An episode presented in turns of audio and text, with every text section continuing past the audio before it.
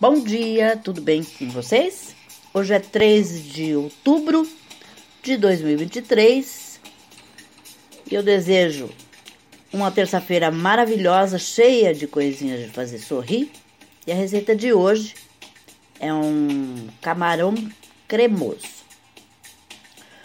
Os ingredientes que você vai precisar para a receita são 1 kg de camarão limpo, 2 dentes de alho amassados, 2 colheres de sopa de óleo ou azeite, né?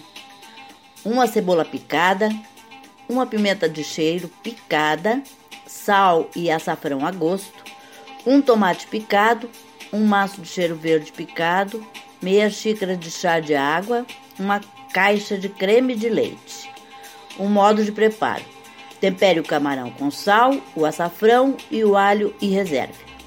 Leve uma panela ao fogo, fogo médio, com o, o azeite e refogue a cebola, a pimenta por dois minutinhos.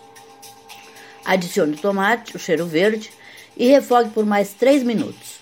Acrescente o camarão reservado e frite por mais três minutos. Adicione a água e cozinhe até que reduza um pouco.